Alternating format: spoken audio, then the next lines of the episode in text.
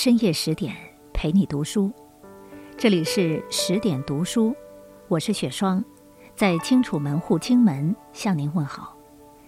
今晚我们要和您分享的是作者棉直的文章，司马光，坚持做一件事，时光会帮你消灭百分之九十九的对手。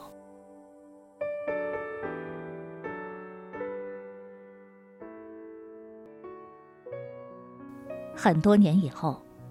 司马光站在庙堂的九鼎前，准会想起在老家砸缸的那个遥远下午。那天，司马光背完书，出去蹦跶几圈，忽然听到村东不远处传来呼救声。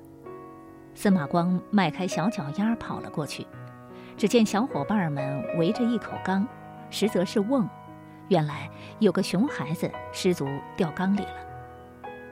当时有的小伙伴急哭了，有的小伙伴跑回家找大人，但远水救不了近火，眼看祖国的花朵就要蔫儿了，司马光急中生智，当，他搬起石头砸缸，缸里的孩子随水流一泻而出。司马光一砸成名，成了家喻户晓的小英雄。有画师甚至绘了幅《小儿击瓮图》，配合当时成熟的雕版印刷术，大赚了一笔。从此，司马光成了童星，到哪儿只要报上姓名，就有人为他打 call。小时了了，大未必佳，有的天才就是在一片赞美声中被捧杀的，比如王安石笔下的方仲永。我不是天才，砸缸仅灵机一动而已。所幸司马光有这份清醒，才没有泯然众人。他的确不是天才，小时候记忆力尚且不如同龄人，但他有种死磕精神，背不出就多诵数遍，因为下足了苦功，一旦背出，终生不忘。作家格拉德威尔在《异类》中。提出了一万小时定律。人们眼中的天才之所以卓越非凡，并非天资超人一等，而是付出了持续不断的努力。一万小时的锤炼是任何人从平凡变成世界级大师的必要条件。司马光不断背诵，不断训练记忆力，久而久之，记忆力已超常人。七岁时，他听讲《左传》。回家后竟能自己组织语言复述给长辈们听。司马光好学，但绝不是书呆子，这得益于他有个驴友老爸。千年前，司马家族已经出过一位背包的文青，他遍历天下名山大川，壮游归来后写出了《史记》，他的名字叫司马迁。司马光呢？他小时候随老爸四处游历，用脚步丈量着大宋的土地。没有世界观，所以要观世界。随老爸仗剑走天涯，司马光的世界观逐渐确立，而他的修史梦或许在儿时埋下了种子。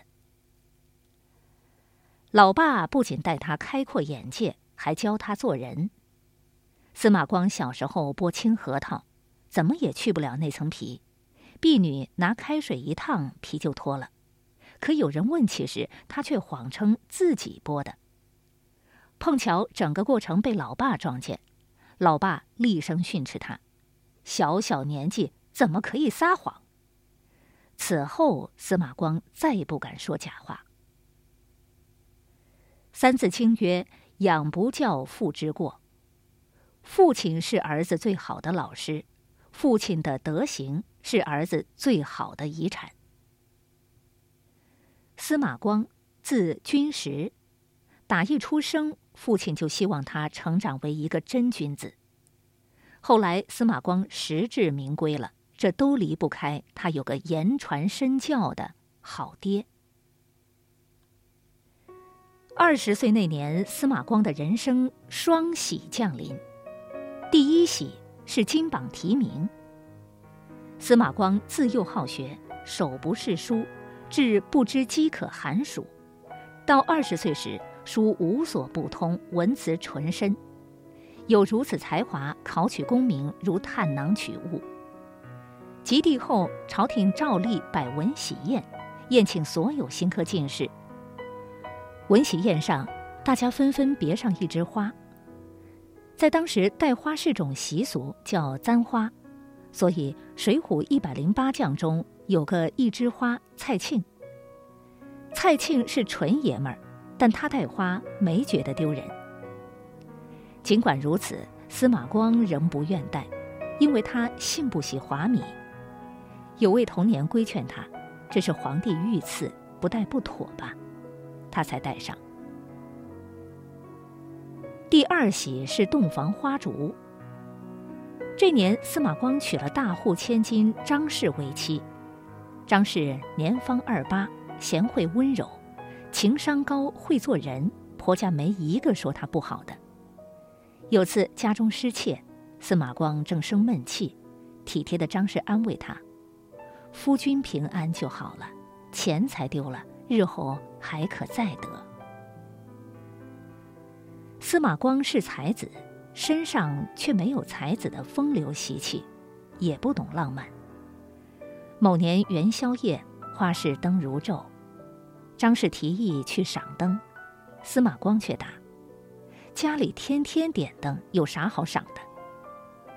这时，宝马雕车的哒哒声，以及美人儿的笑声盈盈，隐约飘进了屋内。张氏面露红晕。其实，我是想看看来来往往、形形色色的人儿。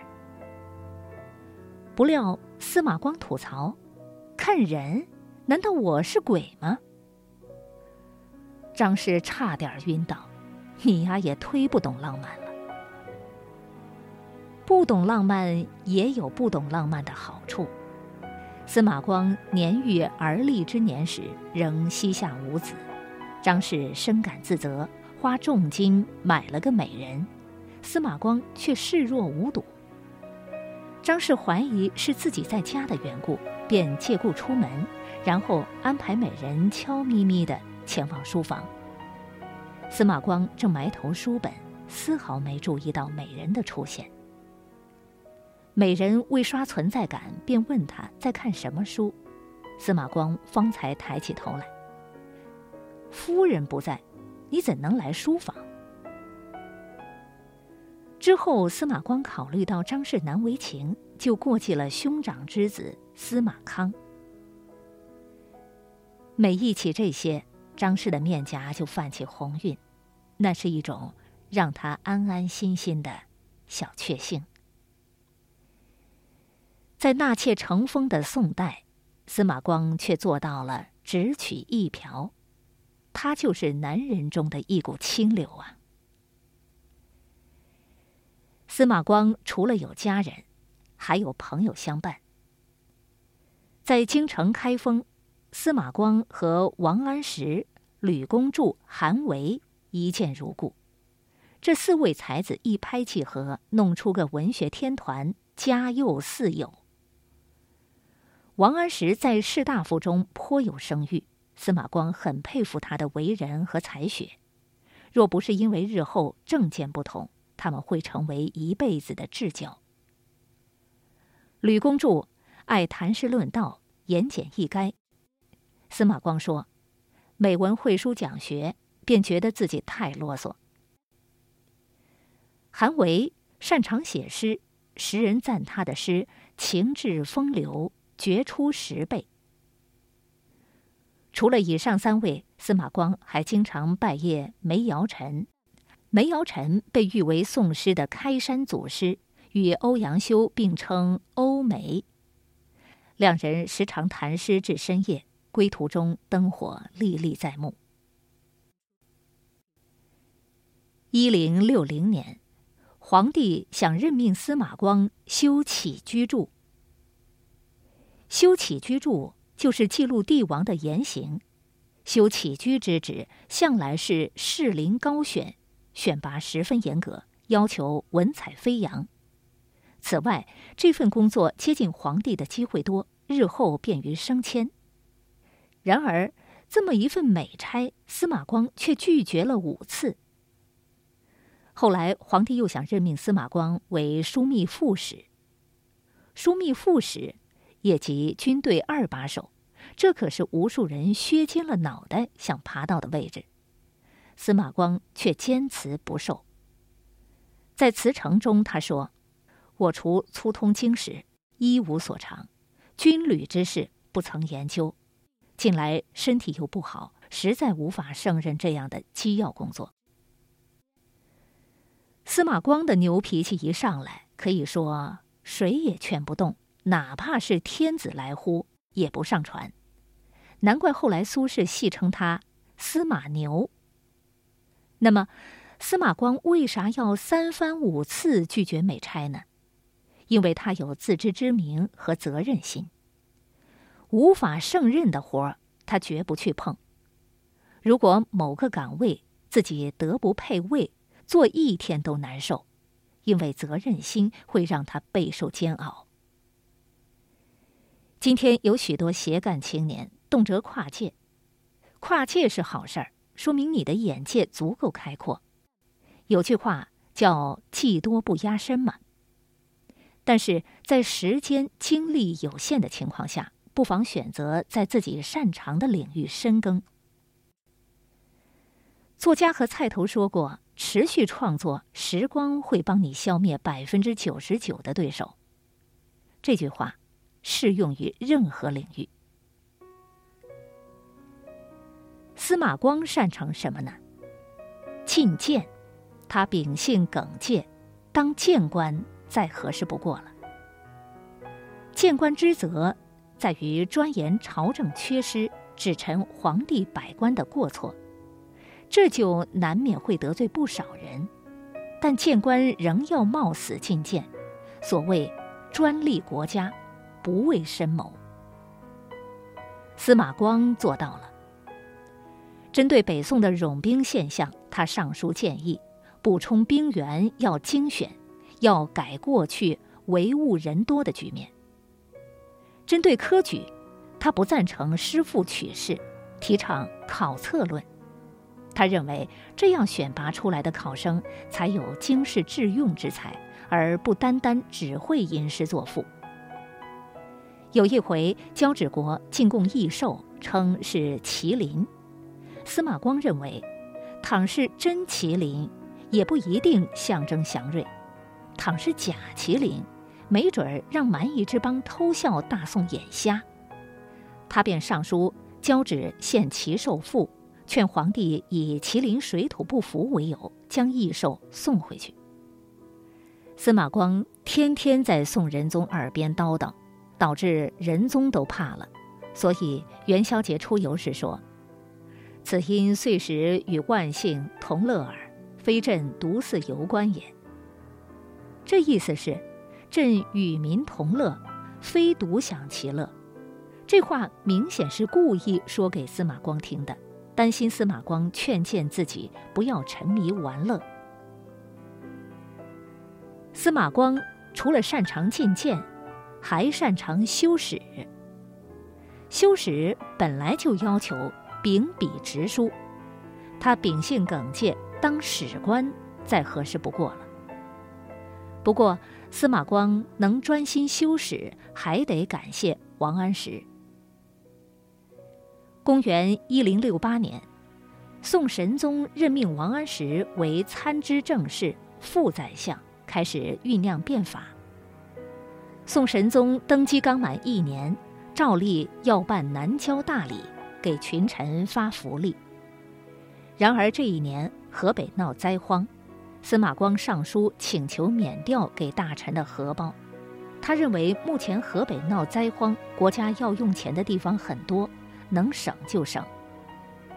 王安石却反驳说：“给大臣发的那点钱，相当于毛毛雨；不发的话，也于事无补；发的话，显得皇恩浩荡。”他认为，当务之急并非国用不足，而是缺善理财者。而后，王安石提出了“民不加赋而国用饶”。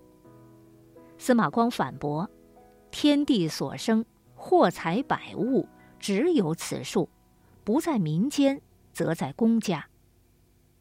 他提出了财富守恒定律，国库多一些，民间就少一些。他认为王安石所谓理财，无非是与民争利。无论王安石还是司马光，都认为财政是国家要务。不同的是，王安石主张开源，司马光主张节流。他俩一旦在朝堂上舌战起来，就没完没了，因为他俩都特别轴。司马光人称司马牛，王安石人称拗相公。如果非要说谁更犟一点儿，可能是王安石吧。还记得前文提到司马光五次拒绝修起居注一职吗？王安石更甚，辞了七八次。皇帝曾想让王安石修起居注，几次被王安石拒绝。皇帝不甘心，就让使者携敕令直奔王安石办公室。王安石避之不及，急忙闪进厕所里。使者等了多时，见不着人，无奈之下就把敕令放办公桌上了。王安石估摸使者走了才出来，却发现办公桌上多了一纸文书，于是他出门追使者，愣是把敕令还了回去。王安石的将司马光自愧不如。某次包拯宴请众宾客。司马光素不喜酒，勉强喝了几杯。王安石呢，不论包拯怎么劝，滴酒不沾。司马光当时就认输了，谋以此知其不屈。司马光将不过王安石，注定要输。王安石对变法有种近乎偏执的执着。他有句名言：“天变不足畏，祖宗不足法，人言。”不足序，所以无论司马光怎么抨击新政，王安石只会心平气和的给他回答司马建议书，然后该改革改革。更何况王安石的后台是宋神宗。一零七一年，司马光请求外放，来到洛阳，在洛阳他盖起一座园子。名为独乐园。大地母亲是最有胸怀的。当你一无所有时，还有她愿接纳你；当你在黑暗里无限坠落时，还有她托举着你。司马光就这样结庐在人境，过起了无案牍之劳形的生活。他终于有时间去会悟自然，也终于有时间去完成那件伟大的事。编一部史书，这部史书要上启战国，下契五代，并且要专取观国家盛衰、喜生民休戚、善可为法、恶可为戒之事。不仅仅是记录史实，每一章中，他还会仿照《太史公约》写上一段史论《陈光约》。如此煌煌巨著。绝非凭一己之力能完成。主创团队还包括三位鸿儒：刘树、刘班、范祖禹，另外还有几十位知识分子做助手。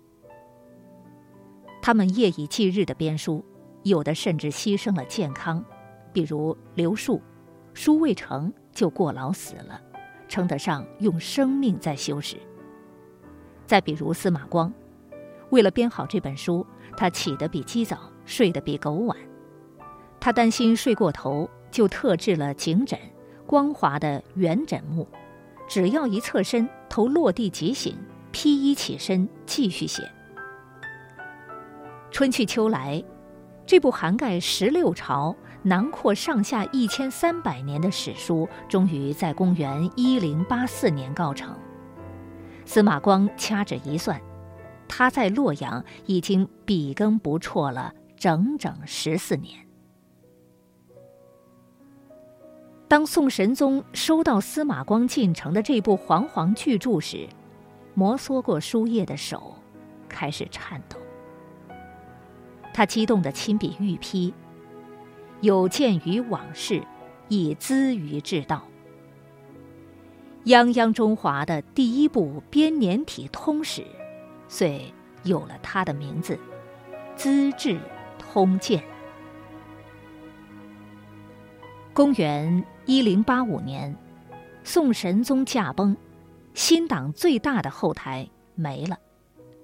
继位的宋哲宗才九岁，暂由太皇太后高氏垂帘听政。高氏早看不惯新政了。当年郑侠上流民图，宋神宗平时深居简出，见此图，使之民间疾苦，夜不能寐，下择公诏。高氏更是破口大骂：“王安石乱天下。”如今他掌权了，第一时间召回了司马光。不过司马光自个儿先从洛阳赶回开封了。不是因为接到诏书，而是神宗驾崩，他赶回去奔丧。司马光进京时，开封的主路上民众夹道欢迎。千年前，号称魏晋颜值担当的魏介进城时，他的车驾也被堵在路中央。民众堵魏介，是想看传说中他究竟有多帅。而今司马光垂垂老矣。民众堵他，绝非为了堵其容颜，而是恳请他出山辅佐幼帝，造福苍生。功无归落，留香天子，活百姓。当司马光穿过人山人海进入朝堂时，卫士们纷纷把手放到额头上，以示尊敬。司马相公好。要知道，此前司马光并没有当过宰相，但他已然是人们心目中的理想宰相了。一零八六年，司马光拜相，溥仪上任，尽废新法，史称“元佑更化”。这年四月份，也许是看到自己苦心经营了大半辈子的新政，一夜回到解放前。王安石郁郁而终，政敌死了，司马光却痛哭流涕。他下令厚葬王安石。人们说安石奸邪，说的太过分。安石只是不小事，又固执。司马光的原话中还有一句：“然。”光与介甫去向虽殊，大归则同。让我想起了《岳阳楼记》中那句“微斯人，吾谁与归”。这或许是司马光痛哭的原因吧。君子和而不同，你我政见不同，我不怪你，我们还是永远的朋友。王安石去世后仅五个月，司马光便追随老友而去。临终前所交代的全是天下事，无一件私事。当灵车从京城开封送往老家下县的那天，天空飘起了绵密的雨。开封城万人空巷，几乎所有人都跑去送行。李白有句诗。我志在山树，垂辉映千秋。司马光凭一部《资治通鉴》，便足以垂辉映千秋了，但又岂止是他的著作呢？